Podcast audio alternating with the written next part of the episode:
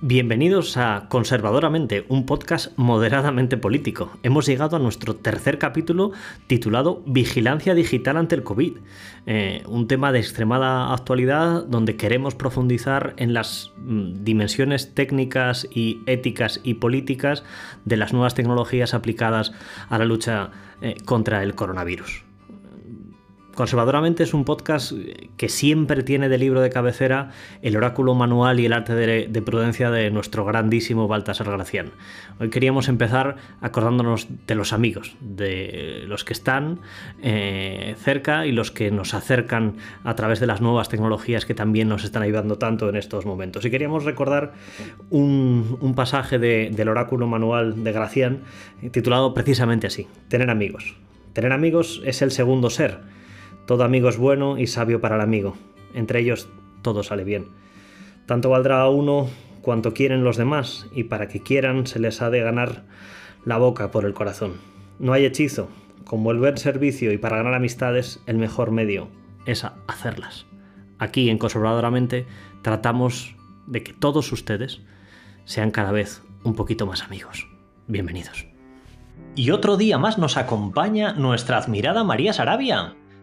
Muy buenas, María. Muy buenas, Juan Corro. Siempre, siempre te presento, porque a ti ya tengo la familiaridad suficiente como para tutearte, no como a nuestros escuchantes, eh, como conservadora genética y genealógica, y además como la encarnación del sentido común. Pero después de lo que dijiste en el último episodio, hoy tengo que decir que yo creo que eres la voz del pueblo. Ay, sí, eso sí que me parece una definición maravillosa. Porque eso, pueblo eso sí, el pueblo se siente reconocido por mi voz, pero yo voy a hacer todo lo posible, desde la humildad más absoluta, para, que todo el mundo se sienta representado en este podcast. Sí, esta es la, importancia vital de las preposiciones. El, otro día un buen amigo me, decía que le había costado encontrar el hueco para escuchar el podcast y yo le dije, hombre, tú pones el podcast y mientras estás trabajando con el ordenador lo escuchas de fondo.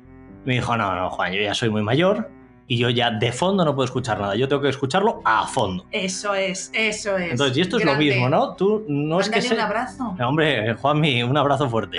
que, eh, y esto es lo mismo, ¿no? Tú eres la voz del pueblo, pero no la voz de pueblo. O sea, hay Parece que, parece que no, pero el determinante de repente pasa de un lado a otro y todo se va a... Nos esperan los invitados. Es verdad, los invitados. Muy buenas noches. Tenemos dos invitados de excepción, dos grandes eh, especialistas en la materia que hoy vamos a tratar y dos buenos amigos.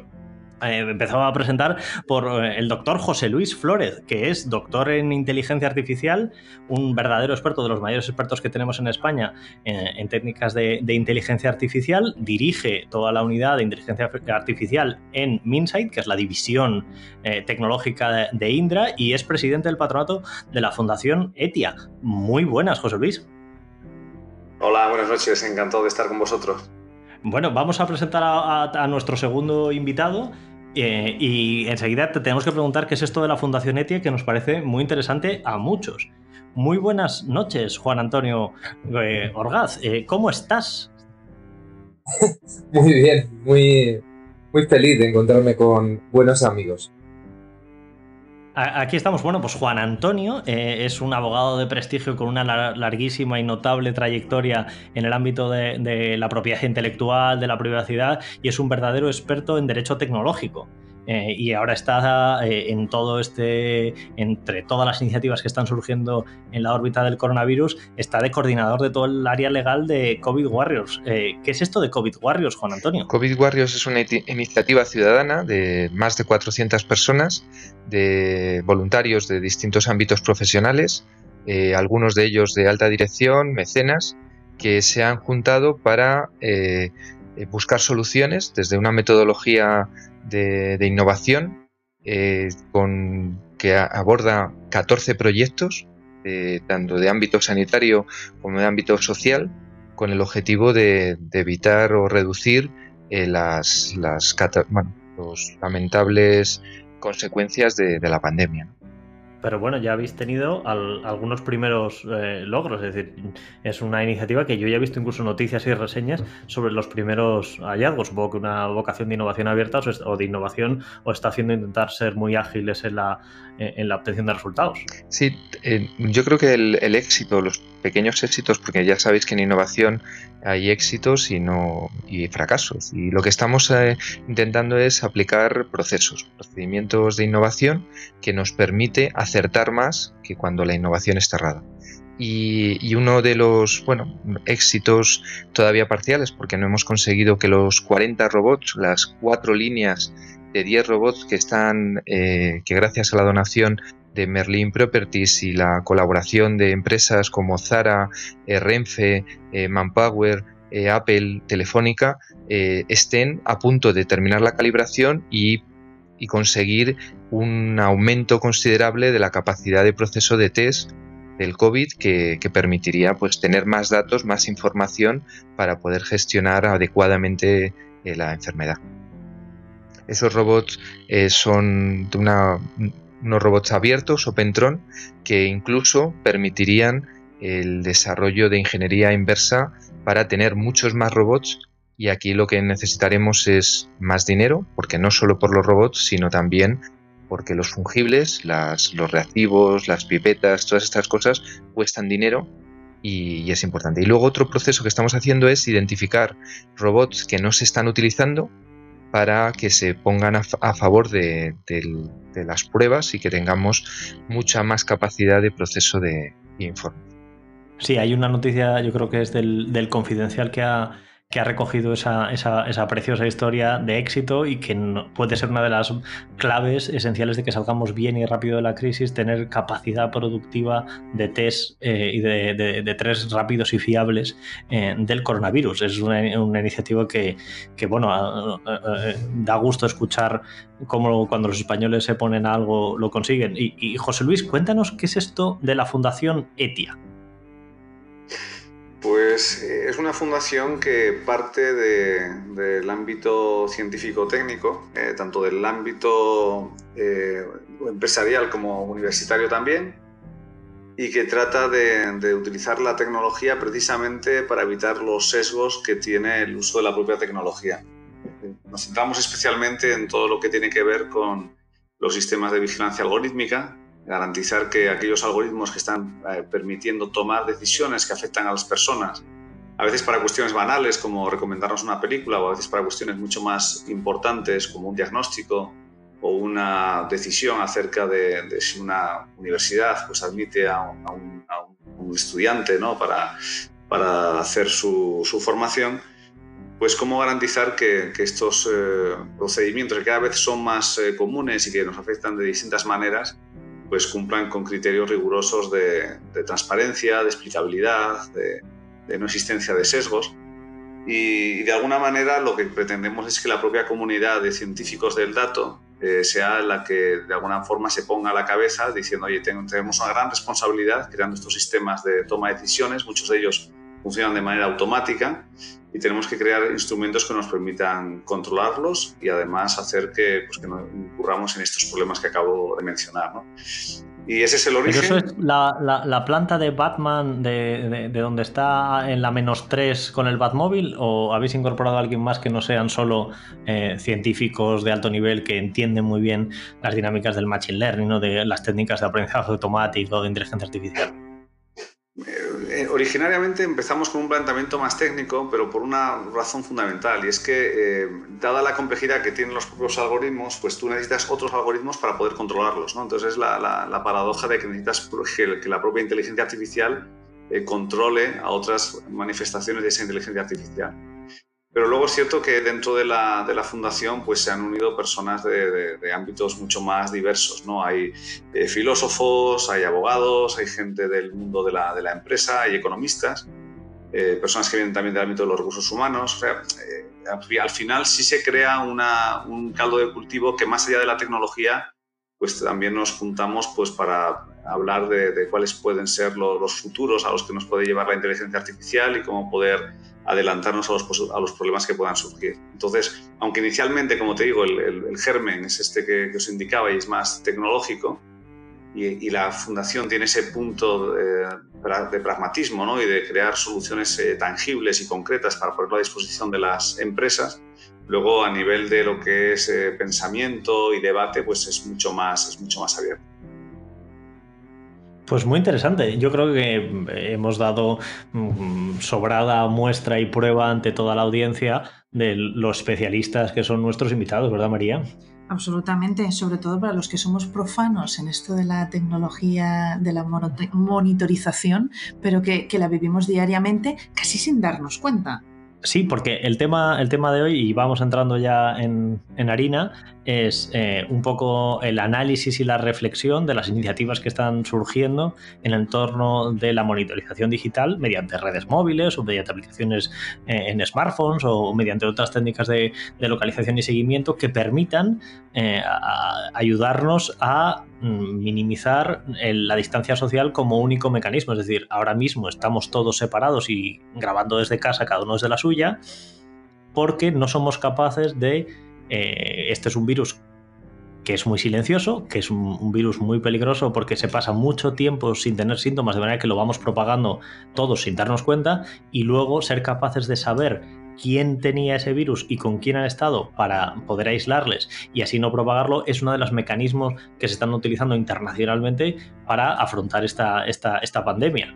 Eh, eh, esa es una técnica que está funcionando en otros, en, otros sitios y, tenemos como marco, pues eh, el doctor José Luis Flores el otro día escribió un artículo muy interesante también en el Confidencial a, este respecto. Estas técnicas se están utilizando en otro sitio, ¿verdad, José Luis? Bueno, básicamente las tecnologías que se vienen utilizando hasta ahora son, bueno, hay aplicaciones donde donde los eh, ciudadanos pueden declarar sintomatología. Eh, están orientadas sobre todo pues, a lo que es facilitar la labor de triaje ¿no? y el acceso ordenado pues, al sistema de salud.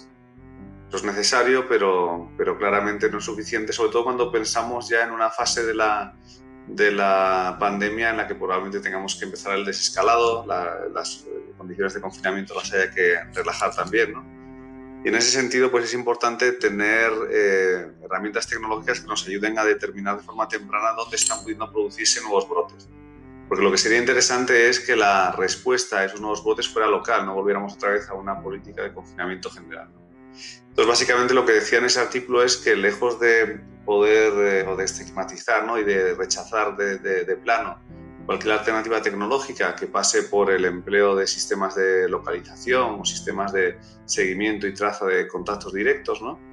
Eh, tenemos que eh, ir más al fondo de la cuestión, entender bien cuál es el manejo de la información que se está teniendo, hasta qué punto podemos llegar a tener un carácter anónimo en la información del ciudadano y también cuál es el, intercambio de valor entre eh, lo que es el eh, tratamiento de esa información y los beneficios que podemos tener a nivel no solamente de salud, sino también a nivel eh, económico. ¿no? Entonces, básicamente lo que hacía era esbozar un poco diferentes alternativas tecnológicas de sistemas de posicionamiento, pero que bajo mi punto de vista pueden ser muy necesarios y además hacen uso de una información muy limitada del ciudadano. Básicamente será la, idea principal de... Básicamente en, tu artículo ah, comentabas tres tipos de, utilizaciones. Las redes móviles, es decir, la triangulación de dónde está, en qué estaciones base está conectada o tiene al alcance nuestro terminal móvil. El GPS que se podrían utilizar eventualmente en el smartphone eh, o utilizar tecnologías Bluetooth. Hay mucha diferencia entre usar unas y otras y parece que hay algunas que están teniendo más tracción internacionalmente hablando. Sí, eh, se están haciendo, se está haciendo uso de la geolocalización, pero a nivel agregado, es decir, las operadoras han aportado información de, actividad de los ciudadanos al, gobierno para poder eh, hacer uso de, esta información y determinar pues, grandes movimientos de población. Está bien para eh, entender hasta qué punto ha habido movimientos entre ciudades, una vez que se ha declarado el confinamiento, pero realmente no, no, no, no permiten una gestión basada en esos datos mucho más sofisticada. ¿no? De hecho, se, se, comentaba mucho, ¿no? Los ciudadanos de Madrid que se habían marchado a su segunda residencia y ahí se trataba, a mí se trataba de buscar un, un, efecto político y tal, ¿no?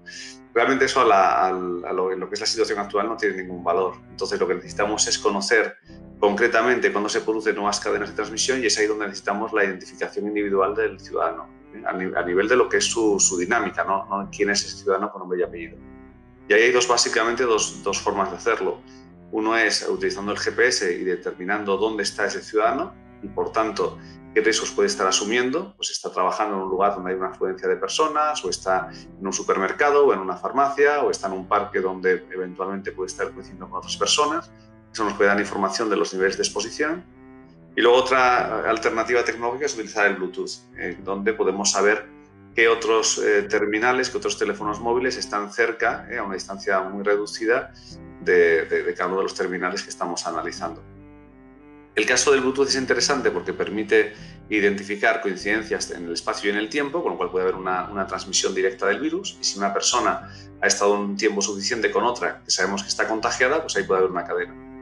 La ventaja del GPS es que a veces la, transmisión no se produce directamente de persona a persona, sino que la persona contamina un, objeto eh, eh, o un lugar eh, en el ambiente, se va, coincide que en ese lugar posteriormente está otra persona y ahí puede haber un contagio que no coincide en el tiempo. ¿no? Entonces, esa información a través del GPS también podemos tener una, una, estimación. Por tanto, bajo mi punto de vista, y lo que señalaba en el artículo, es que se pueden ir a medidas que combinen las dos. Eh, y no es necesario en absoluto el tener información del ciudadano, más allá de que el ciudadano esté ya en una situación de riesgo para su salud y, por tanto, tenga que hacer uso del sistema de salud y pueda, pueda ser necesaria su identificación.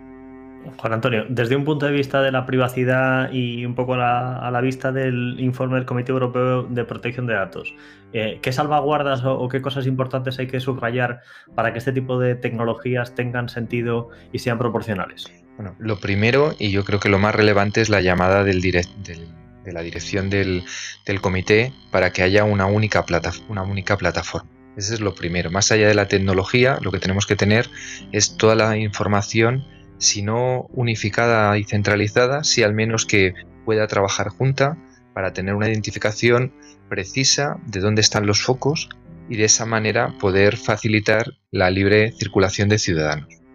Eso es en primer lugar. Luego la, parece que esta autoridad, que lo que era el antiguo grupo del artículo 28, lo que pedía era que se garantice la adecuación al reglamento y puede estar. Vale, es, eh, por, resumir, Juan Antonio, ante nuestros escuchantes atentos a ilustrar, pero puede que no tan expertos. Eh, en, ese, en ese comité, ¿quién se reúne? Se, reúnen las autoridades de control, lo que sería la Agencia Española de Protección de Datos, la, unidad o el, organismo correspondiente de cada estado, que son los máximos especialistas eh, del gobierno de turno y que están intentando coordinarse para el cumplimiento del reglamento de protección de datos.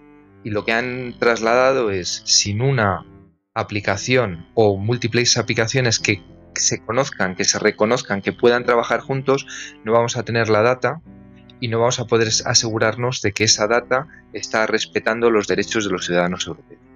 Por lo tanto, sean soluciones centralizadas, que algunos estados la proponen, sean otras que la plantean descentralizada, el objetivo es que se pueda gestionar unificadamente para que al, poder mover esa data tengamos la posibilidad de trasladar a los ciudadanos el que se desplacen y que no tengan riesgo y que se, y que se entiendan la data de unos estados y la de otros claro, eso es esencial. Si no, no tendríamos turismo. Si ya resulta que yo me bajo la aplicación en España y me voy a Francia o viceversa, y mis contactos no son trazados o no, puedo notificar si me he juntado con gente que no son de que han bajado la aplicación española, pues la movilidad se vería seriamente reducida o el impacto de la tecnología se, se vería dañado.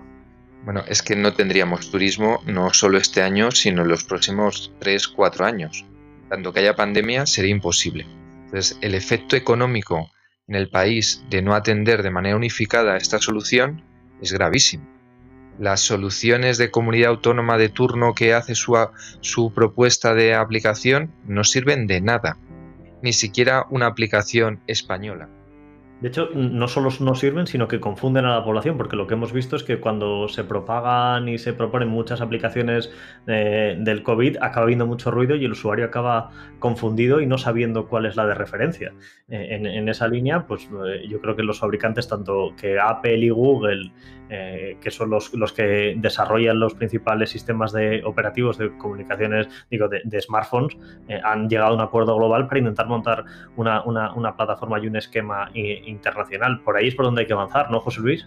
Sí, bueno, y de hecho se está avanzando. Eh, hay varias iniciativas eh, que se están fraguando en Europa con la idea de tener un marco, un marco general y se inició en Alemania, ¿no? también una iniciativa que en los últimos tiempos ha tenido ciertas controversias también, ¿no? porque se ha empezado a plantear también que hay ciertos intereses privados en la iniciativa alemana, ha tenido un spin-off, una, una, un grupo que vamos, una cierta divergencia con respecto al original, que ha llevado un modelo eh, que es el que se llama modelo, modelo suizo, ¿no? que es un modelo totalmente descentralizado también para lo que es la traza a través de Bluetooth de los contactos directos. Está también esta iniciativa de Apple con Google para poder permitir también el uso de sus sistemas operativos de una forma más sencilla para poder eh, aplicar estas funcionalidades de Bluetooth y hacer también ese seguimiento de los contactos directos. Todo va en el camino de crear unos estándares que sean europeos eh, o globales, que sean interoperables. Eh, bajo mi punto de vista también falta, siguiendo un poco lo que decía al principio, falta una visión más amplia, es decir, yo soy más crítico con el pensamiento de que solamente con una aplicación de, traza, de seguimiento de contactos directos, sea suficiente. Pensar que el hecho de que un contacto exista cuando hay una coincidencia de dos personas que tienen una misma aplicación y que esa aplicación indica pues, la posibilidad de que uno de ellos pues, tenga eventualmente la enfermedad y por tanto alerte al otro, claro, necesitas una tasa de, de penetración de ese tipo de soluciones está muy lejos de, ser la que se ha conseguido en países donde, por otra parte, se ha anunciado mucho pues, este tipo de iniciativas, como puede ser Singapur. En Singapur la tasa de penetración de la aplicación de Bluetooth no era más de un 2%, con lo cual la utilización se, veía muy mermada. Entonces, bueno, creo que es necesario tener esa, interoperatividad y ese planteamiento eh, multi, multipaís, pero creo que el enfoque dista mucho de ser una solución eh, clara eh, y, diáfana al problema. Y además esto nos, va a llevar tiempo, es decir, no, tiene pinta de que seamos, o sea, la, primera versión para desarrolladores de la API, es decir, de la interfaz de programación de Google y Apple, saldrá a final de mes para cuando tengamos una aplicación operativa funcional y pueda estar a distribución, no digo ya distribuida en, los, en, la penetración que se necesitaría o la densidad de usuarios que se necesitaría, estamos hablando, nos vamos varios meses o bastantes meses hasta que lo tengamos eh, eso operativo. Por eso hay otras tecnologías que también están saltando encima de la mesa y que sí me gustaría comentar con vosotros la, parte del geofencing, ¿qué, hacemos eh, ante las tecnologías que puedan eh, de alguna forma mm, hacer una valla virtual de nuestra posición y que puedan establecer medidas al respecto? ¿Qué, opinión, Juan Antonio José Luis, tenéis sobre las, soluciones de geofencing? Bueno, en, en, los países asiáticos se han utilizado, ¿no? pero son yo creo que son regímenes a nivel, digamos, político y también cultural muy distintos a los nuestros. O sea, el hecho de que tú puedas determinar que una persona está en un lugar, ¿eh? está confinado, y que en el momento de que eh, pase esas, esas vallas, ¿no? que lo que significa precisamente el, el geofacing, ¿no? son unas vallas que delimitan pues, un emplazamiento donde alguien puede estar. Es un confinamiento, pero además vigilado, ¿no? Eh, de forma que se puedan aplicar pues, medidas pues eso, de, de, castigo en caso de que alguien no, no cumpla pues, con, los criterios de confinamiento, cuarentena, etcétera. Yo creo que estamos muy lejos de, poder admitir como sociedad ese tipo de planteamientos. ¿no? O sea, yo creo que ahí estamos ya claramente varios pueblos más allá de las líneas rojas que tenemos que establecer. Es decir, lo que estamos haciendo eh, desde el punto de vista de alternativas tecnológicas en la, Unión Europea eh, marcan como un punto muy importante la, la, voluntariedad por parte del, del ciudadano eh, la utilización anónima de, la información. Y, si no se utiliza la información de manera anónima es porque hay una necesidad de gestión sanitaria de, un, determinado riesgo ya con ese ciudadano en particular, ¿no? Pero, pero la voluntariedad es muy importante. Entonces, tecnológicamente, claro que es una posibilidad, pero creo que estamos muy lejos de utilizar. También en China se utilizan sistemas de reconocimiento facial para atender que las personas pues, no estén pasando por la calle por zonas que no les corresponden, ¿no? O sea que ahí ya estaríamos en un modelo gran hermano que está muy lejos de nosotros. O sea, que los principios primero y la tecnología después. Eh, Juan Antonio. Sí, ahí está claro. La, tecnología puede solucionar, pero siempre respetando los, los derechos fundamentales, eh, que, es una de las bases de nuestra, de nuestra civilización. No podemos eh, perder todo lo que hemos avanzado y ser referencia en, bueno, en, buena, en vivir bien a nivel jurídico y a nivel social porque sea más eficaz, entre comillas, el control absoluto que pueden tener eh, eh, sociedades dictatoriales. desde luego estaríamos haciendo un flaquísimo favor al modelo europeo si, establecemos obligaciones de, o formas de control y más si son centralizadas con el consiguiente riesgo de que se hackee y tengan de golpe toda la información de todos los ciudadanos europeos. El riesgo de una solución centralizada eh, encima obligatoria es altísimo. Soluciones descentralizadas eh, más respetuosas, voluntarias o no, ahí yo tengo la duda porque depende mucho del nivel de respuesta. Si el nivel de respuesta es elevado, fantástico, porque naturalmente permitiría el que sea eficaz. Si el nivel de respuesta es muy bajo, habrá que plantearse otra situación. No sé si eh, trasladarle Android a Google, que lleva Android, y Apple, que lleva iOS, la obligatoriedad de que esas aplicaciones estén disponibles, eso es otra, porque la solución que ellos nos ofrecen no debe de ser a lo mejor la única.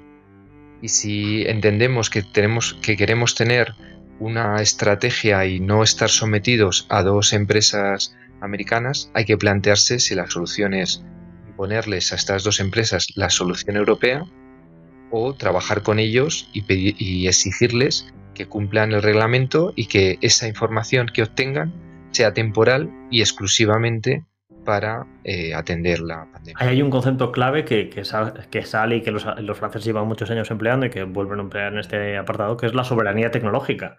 Eh, eh, ¿Cuánta parte de soberanía, cuántos somos dueños de nuestro propio destino y de nuestras propias soluciones? Es decir, en tanto en cuanto vamos a marcar el cómo vamos a hacerlo o si va a ser alguien en Silicon Valley quien va a determinar cuál es la mejor manera de atacar o de luchar contra una pandemia. Es que además eh, el Reglamento General de Protección de Datos es de las grandes victorias tecnológicas, no es un, cuerpo jurídico, pero se ha impuesto en todo el mundo como referencia del cumplimiento de la privacidad.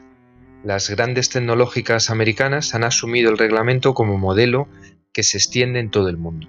Si ya tenemos el reglamento, si esa ha sido una victoria de un acuerdo puede ser técnicamente imperfecto, a lo mejor no convence a todo el mundo, pero se ha establecido como patrón de todas las empresas tecnológicas perder esa oportunidad de mantener eh, esa bandera de, estandarte de la protección de la privacidad por una solución un poquito más rápida, es, evidentemente tiene que ser rápida, pero perder todo por dejarse en las manos de unas empresas, por lo menos habría que mirarlo. y no digo que no sea la solución trabajar con ellas, pero desde luego condicionado con la visión europea. Sí, la, parte de quién es el que está liderando aquí el asunto importa, importa y mucho. ¿Y, ¿Y, qué me decís del pasaporte biológico, que es la otra idea eh, prácticamente las, la, parte del geofencing que nos parece una cárcel virtual y que está muy lejos de nuestros estándares, la parte de las aplicaciones de, vigilancia de contactos o seguimiento de contactos que, se espera que sean mm, respetuosas con la privacidad y que además sean voluntarias, pero que si no lo son tendríamos un debate moral, como ha, como ha apuntado, apuntado Juan Antonio. Y, y el tercero, el pasaporte inmunológico, biológico o similar, que es un poco los tres grandes conceptos que estamos viendo en, estos momentos. Que un, pasaporte donde yo tengo una aplicación, un código o algo que me permite identificarme como si fuera el DNI o el carnet de conducir, como que tengo anticuerpos o que lo he pasado o que estoy inmunizado. De manera que haya un mundo para los inmunizados y uno para el resto. ¿Cómo, qué, qué, opinión tenéis ante, este, ante esta idea de pasaporte inmunológico, biológico o similar? Yo creo que otra vez entra, entra dentro de las, de las cuestiones que son muy, muy delicadas en, nuestro marco jurídico. ¿no? Eh, a ver, de, hecho la Organización Mundial de la Salud eh, hoy mismo mm, recomendaba ¿no? Eh, el hecho de no utilizar este tipo de, sistemas de, certificación personal, ¿no? de, cuál es tu estado de salud y conforme a eso pues modificar pues, los derechos que puedas tener como ciudadano. Pero no tanto por una cuestión estrictamente legal, sino estrictamente una cuestión sanitaria. Es decir, ya no tenemos la, el conocimiento todavía de cuál es el nivel de inmunidad que produce el haber pasado la enfermedad. No sabemos en cuántos casos esa inmunidad no existe, no sabemos cuándo existe, pues cuánto dura, con lo cual eh, incluso desde el punto de vista de lo que significa eh, sanitariamente, eh, en el sentido de son personas que no propagan la enfermedad, que no pueden contagiarse y por tanto no tienen riesgo, pues es que ni siquiera sabemos eso, con lo cual a la, cuestión meramente, digamos, legal o incluso también ética, ¿no? se le añade la cuestión más científica y sanitaria, que es que no tenemos el conocimiento de que eso sea efectivo. Sí, yo coincido con José Luis. No solamente es los días de inmunidad, que parece que puede tener tres semanas, cuatro semanas. Los, los informes que hemos leído le dan 38 días, pero no está determinado. También por las personas que no son inmunes, pero están sanas. No puedes reducir el pasaporte a solo los inmunes, supuestamente inmunes. Las personas que están sanas tendrás que darle una validez. ¿Qué validez tiene ese pasaporte? ¿Dos semanas? Evidentemente no. El efecto es contrario. Traslada una supuesta confianza de que ese sujeto no está contaminado y lo que se convierte es un transmisor absoluto porque bajará las, las pautas de profilaxis en tanto que se siente seguro. Tienen que ser pruebas, en todo caso, como muchos semanales, y lo que creo que hay que poner el foco es en la capacidad que tienen los europeos de generar test masivos para la población. Porque ese es el elemento determinante. Si la información de partida no es adecuada, no puedes luego trasladar que esa persona va a poderse mover y actuar de manera segura. Con lo que primero, antes de las declaraciones, ya os decía antes que es muy importante tener en cuenta eh, que hay mucho sujeto, mucho, mucha persona que es asintomática, que puede estar pasando sus semanas de enfermedad sin, sin tener un elemento ni siquiera de aumento de temperatura significativo, con las complicaciones que tiene el control por terceros con los que no tienes ninguna relación jurídica, que el señor de la tienda de la esquina te esté mirando la temperatura pero y que te identifique.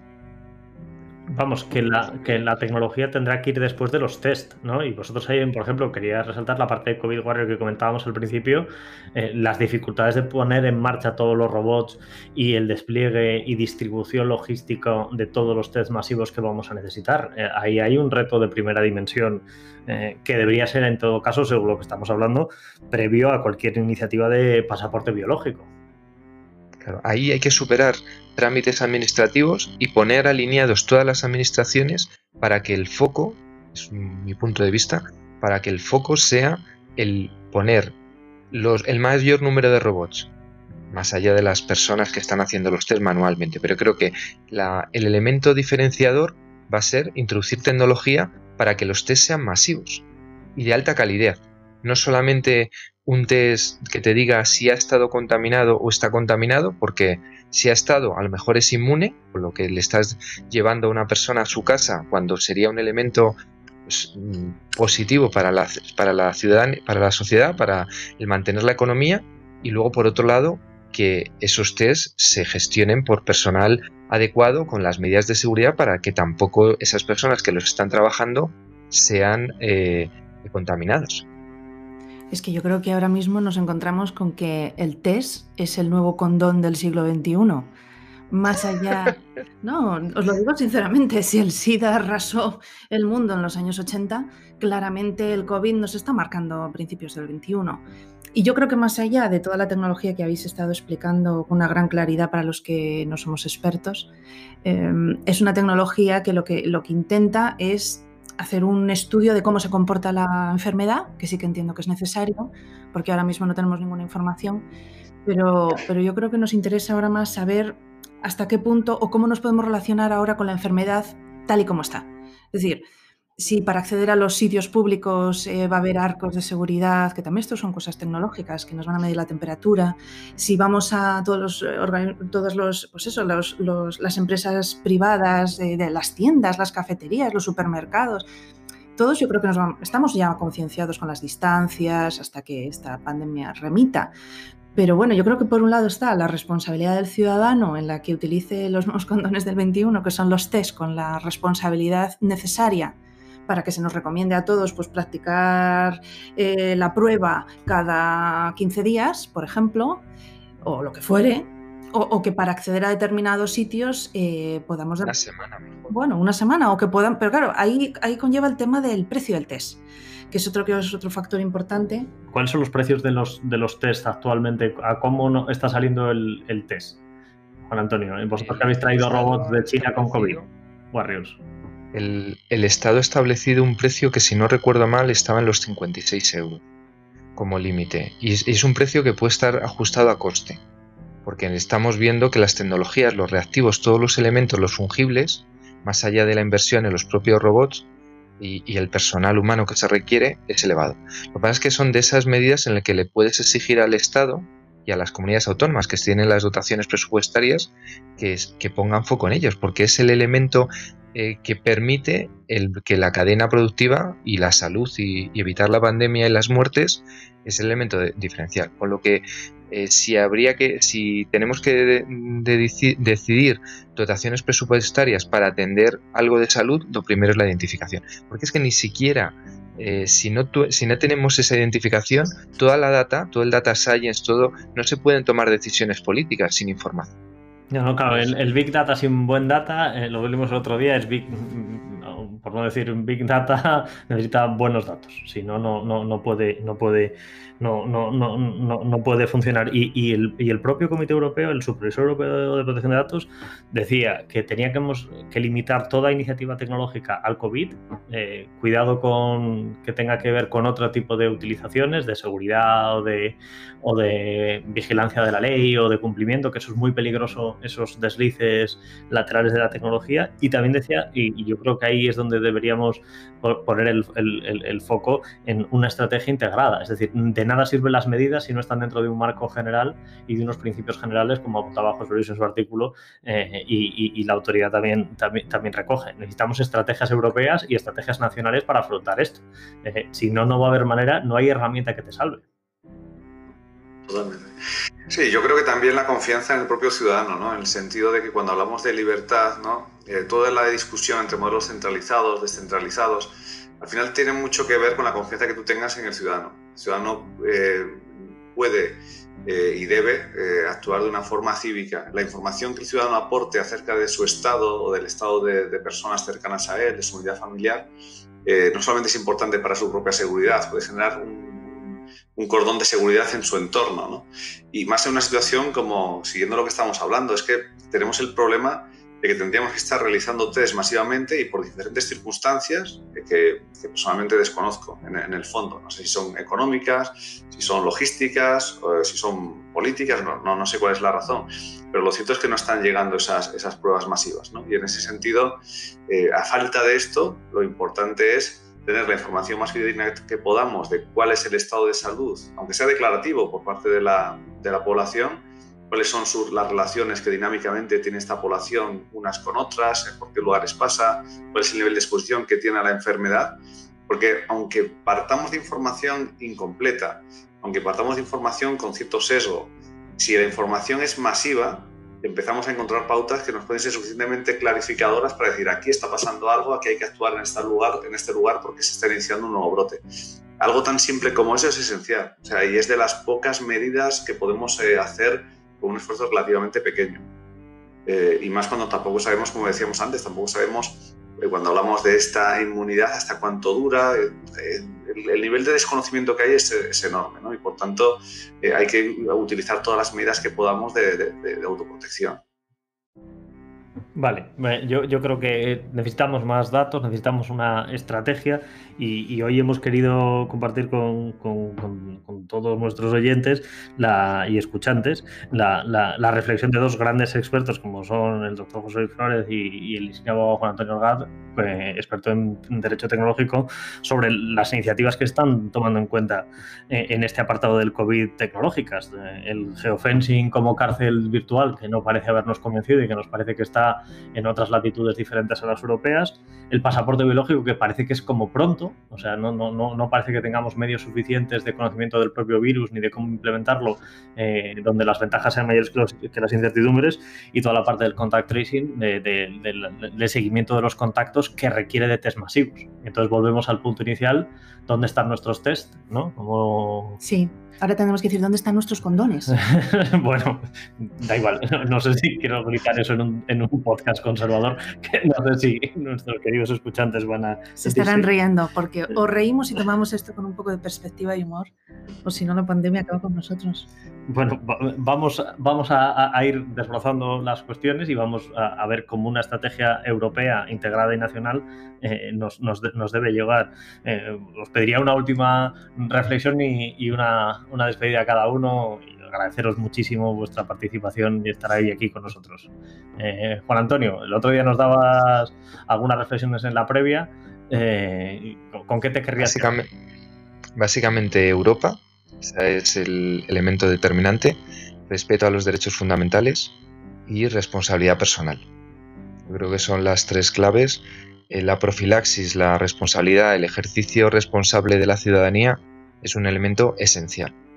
El respeto a los derechos y en algunos casos si la persona es tozuda y no respeta los derechos de los demás habría que tomar medidas jurídicas y lo idóneo sería que fuesen las menos, pero si no son, si se producen acciones antisociales, para eso está el derecho.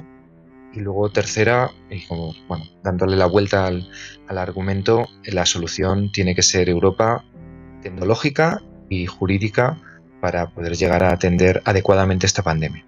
Bueno, suscribo totalmente lo, lo que es el resumen de, de Juan Antonio.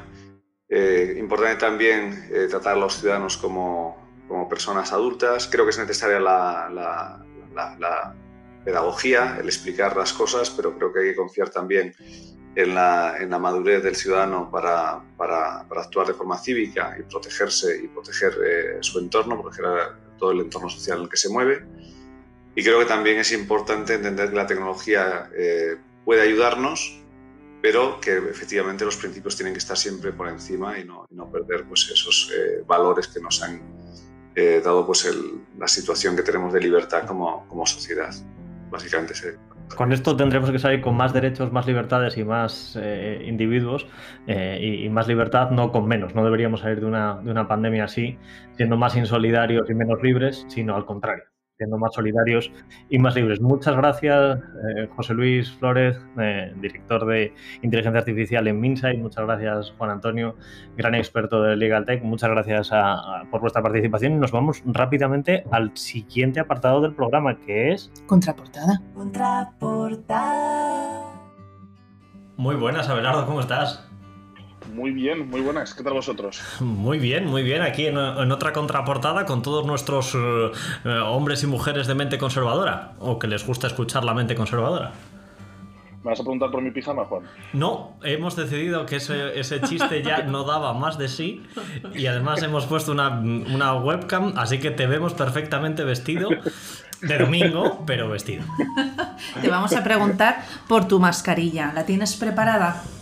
Pues eh, tengo una de estas eh, quirúrgicas eh, que, que, ya con tanta información no sé si no contagio, no me contagian no, no, no o, o, simplemente es para poder salir. pues hasta donde yo sé, te contagian, no contagias y puedes salir. Bueno, oye, es la postura menos egoísta de todas, ¿no? es como, como los cero positivo de, de la sangre, que donan a todos y solo reciben de unos. sí. Vamos ahora a juzgar eh, cómo es el carácter de la gente según la mascarilla que lleve puesta. Si es de los que se preocupan más por no contagiar a los demás o por no contagiarse ellos. Teniendo en cuenta el, la, el, problema de suministro de las mascarillas y el drama de fijar unos precios que supone desabastecimiento por parte del gran ministro de Consumo de España. Eh... Pero ¿quién lo iba a decir, Juan? Es que esto de que la economía es una ciencia exacta, ¿quién iba a decir que tú fijando un precio ibas a provocar un, un problema de abastecimiento? Hombre, fijando un precio por debajo del coste casi siempre. Todo el tiempo, Perdonadme, pero en primero de economía, en las facultades, yo creo que esto es de las primeras cosas que se estudia, la intervención del mercado. Sí, no sé por qué a la gente le obligas a vender por debajo del precio y no quiere vender. No, bueno, qué extraño, egoístas. Es que, es que son todos es unos que, capitalistas, es que, vamos, insoportables. ¿Cómo no compran cosas a 10 euros y las venden a 7? Yo no lo entiendo. No, cabe. Creo que necesitamos una nueva aproximación a esa asignatura, María. Totalmente. Sí, que, sí, no, que, nos la dé el presidente. Sí, lo que se llama estudiar. Esa es la aproximación nueva. Te lo estudias y hasta lo sabes. Oiga, si no te lo estudias es mucho más difícil. Seguro que en 10 minutitos de nada nos la explican, como tienen experiencia en explicar cosas en poco tiempo. Si con Zapatero en una tarde se resolvía todo, eh, bueno, con Sánchez, que ya tiene un doctorado, pues ya esto está hecho. Minutos. No, esto es como, como los coches en Cuba, ¿no? Qué bonitos los coches, qué bonitos los coches, hasta que te das cuenta que eran los coches que había antes de la revolución. Por eso son dos muy bonitos. Por eso son dos de los años 50. Son reliquias. Si Hicieron algo así. se pero- comprarían uno nuevo, pero no pueden. Exacto, o sea, no- el hecho de no tener aire acondicionado no es una cuestión de que todos los cubanos de repente se hayan vuelto vintage. es una cuestión que tiene que ver más con controlar la economía y estas cosas. Pero bueno, oye, nombrar a Garzón ministro de Consumo fue una gran decisión, seguro. O sea, no se me ocurría una cosa mejor en la que un comunista como Garzón podría intervenir que el consumo. Vamos a hablar de un artículo esta semana. ¿Qué artículo nos traes esta semana, Abelardo? Pues os traigo dos en la cuarentena, de Juan Claudio de Ramón. Ah, dos, Es- pero no son dos artículos, ¿no? Es el título del No, artículo. es el título del artículo es Dos en la cuarentena, está publicado en el subjetivo y el autor es Juan Claudio de Ramón. Habla sobre las parejas y Eso cómo es. afecta a las parejas eh, estar tanto tiempo juntas. Sí, o sí, tan iba- poco tiempo juntos. Iba a decir que No se quiero- vislumbraba así como el calor y, el, y la luz cálida. ¿En dónde? En el título. ¡Tu título! No, es que claro, habéis empezado con que me habéis puesto una webcam y yo ya estoy preocupado, ¿sabes? Sois el gobierno 2. Entre esto y lo del WhatsApp, joder. Eh, no, aquí él pues intenta, no, no, no, su propósito no es hacer un análisis sobre el comportamiento, eh, eh, sino más bien decir, oye, pues cómo está afectando a las parejas o cómo cree él que está afectando a las parejas este, este encierro. Él dice, la relación tiene efectos en los afectos, pero en más de un sentido. Si la pandemia dura lo suficiente, habrá que cambiar los votos en la riqueza y en la pobreza, en la salud y en la cuarentena. Entonces, habla de, de que, de que ha habido noticias sobre que en China ha habido un repunte de los divorcios después de que se hayan relajado las, las medidas de confinamiento. Seguramente nos lleve a, a pensar que a lo mejor tanto tiempo juntos pues no es muy saludable para nuestra pareja, pero que también se ha registrado un repunte de matrimonios. Entonces, eh, claro, hay una, hay una gran diferencia que creo que todos nuestros oyentes eh, tienen en mente, que es si, si estás en cuarentena con hijos o sin ellos, ¿no? Él viene a decir, seguramente la situación más codiciadera estos días sea, sea la de la pareja joven y sin hijos.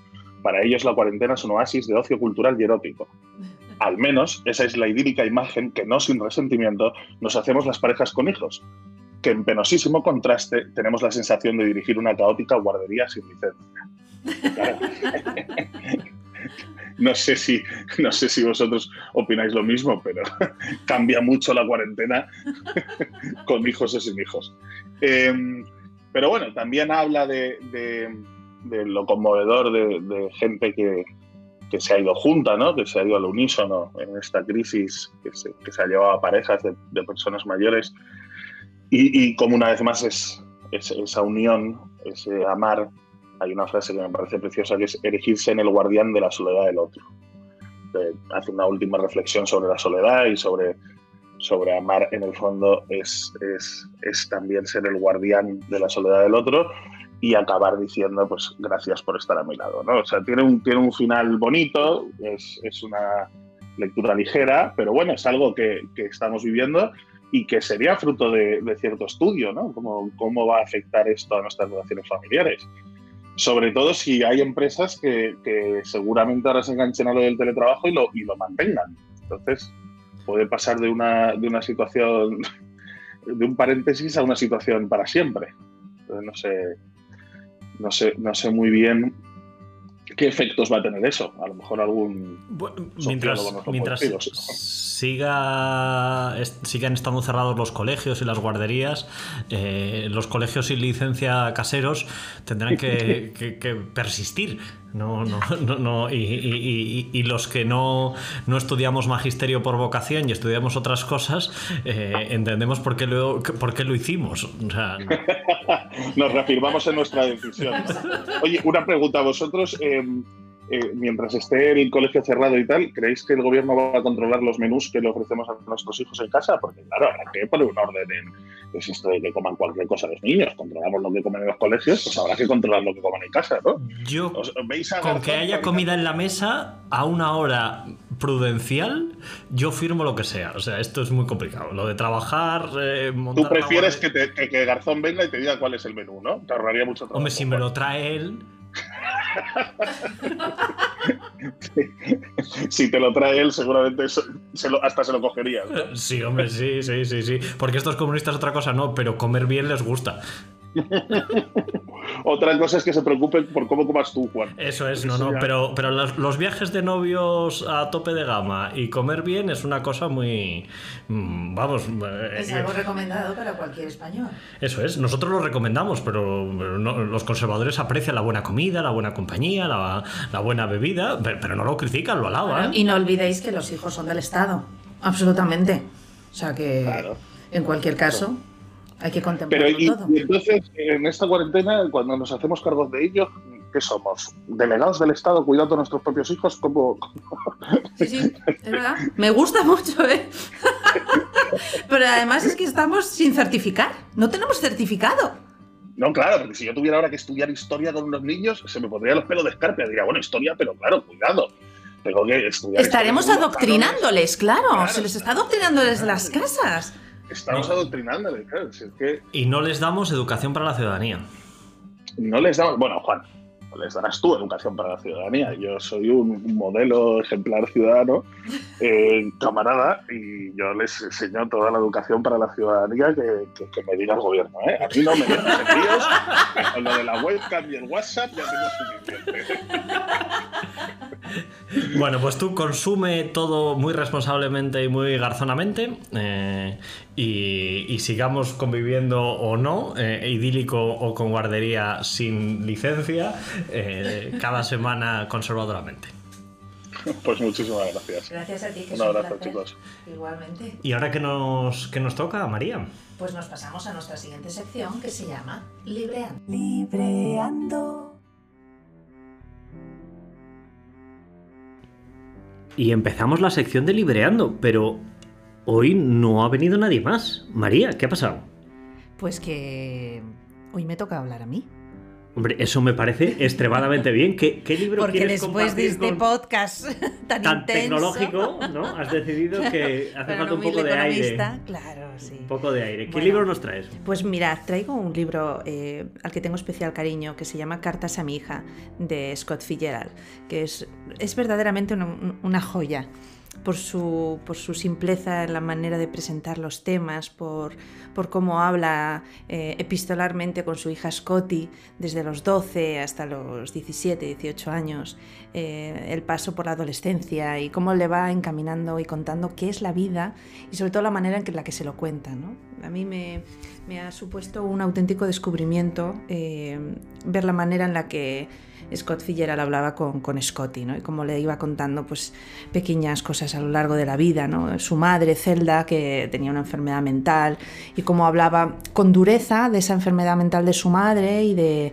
y de las dificultades que tuvo y, de la pereza que tenía para aprender cosas, pero sin embargo era una anfitriona maravillosa, de cómo, de cómo se, comportaba en la élite eh, social de la época, pero que eso la fue, la fue convirtiendo en una persona que pensaba demasiado con tanta intensidad que, luego perdió la perspectiva de, quién era y de lo que podía, podía hacer con su vida. ¿no? Y entonces yo creo que era, era, una necesidad que tenía Scott Fitzgerald con su hija Scotty para dirigirla y que aprovechara su potencial y, lo que debía estudiar en Basar, que estuvo estudiando en Basar, las dificultades que él tuvo también eh, para, pagar todos los gastos que, que, le suponía no solo su esposa, sino eh, pues también su hija durante todos esos años. Eh, se intercalan con anécdotas maravillosas de, la Metro Golden Mayer, porque él, aparte de ser un, un gran escritor y, y, también de escribir cuentos y ensayos, pues también escribía guiones de cine, ¿no? O sea que hay, hay momentos maravillosos. ¿Hay algún fragmento que nos quieras traer? Sí,